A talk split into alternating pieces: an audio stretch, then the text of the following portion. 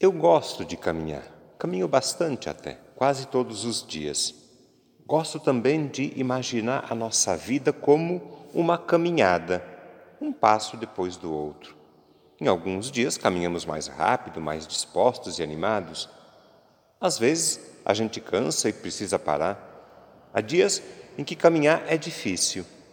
Às vezes a gente pensa em abandonar a caminhada. Assim é a nossa vida, uma caminhada de muitos passos. A vida cristã também pode ser pensada, imaginada como uma caminhada. A nossa vida de fé, a nossa relação com Deus também é uma caminhada, feita de passos.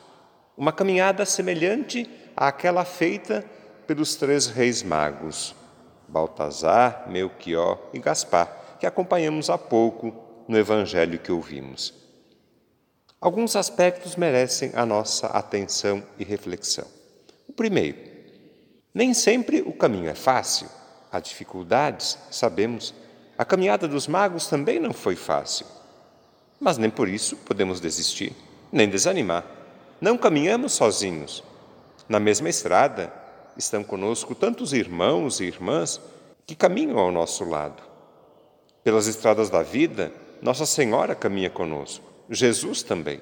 Ele é nosso companheiro, nosso irmão na caminhada. Segundo aspecto importante. Na vida, na caminhada, há momentos de crise, de dúvida, de incerteza, momentos de desânimo, de cansaço.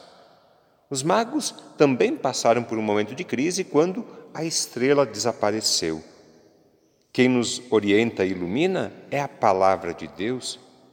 Que o Senhor conduza então os nossos passos, conduza também a vida de nossas famílias pelo caminho da paz e do amor. Terceiro aspecto importante: os magos ofereceram presentes a Jesus: ouro, incenso e mirra. Eles se ajoelharam diante do menino. Eles nos ensinam a rezar e adorar. Junto com os magos, nós oferecemos a Jesus a nossa vida, as nossas preocupações, a vida e o trabalho das nossas famílias. Oferecemos a Ele tudo o que somos, tudo o que temos, tudo o que fazemos. Aceita, Senhor, a nossa oferta. Último, os magos nos lembram que a caminhada nunca termina. O encontro com Jesus não é o ponto final da caminhada. Há outros passos, há novos passos os magos continuaram caminhando de um jeito diferente, por outro caminho. O encontro com Jesus na oração e na vida, o encontro com Jesus na Eucaristia, na comunhão, deve nos transformar para melhor, deve nos motivar a continuar caminhando, melhores a cada dia. Neste domingo, então, celebrando a solenidade da Epifania do Senhor, comemoramos a manifestação de Jesus como Salvador de toda a humanidade, como nosso Senhor e Salvador.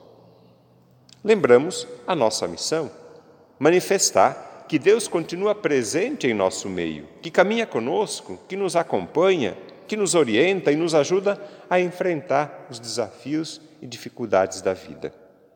E renovamos o nosso compromisso, continuar caminhando caminhando sempre, seguindo Jesus com fidelidade, com entusiasmo, com alegria.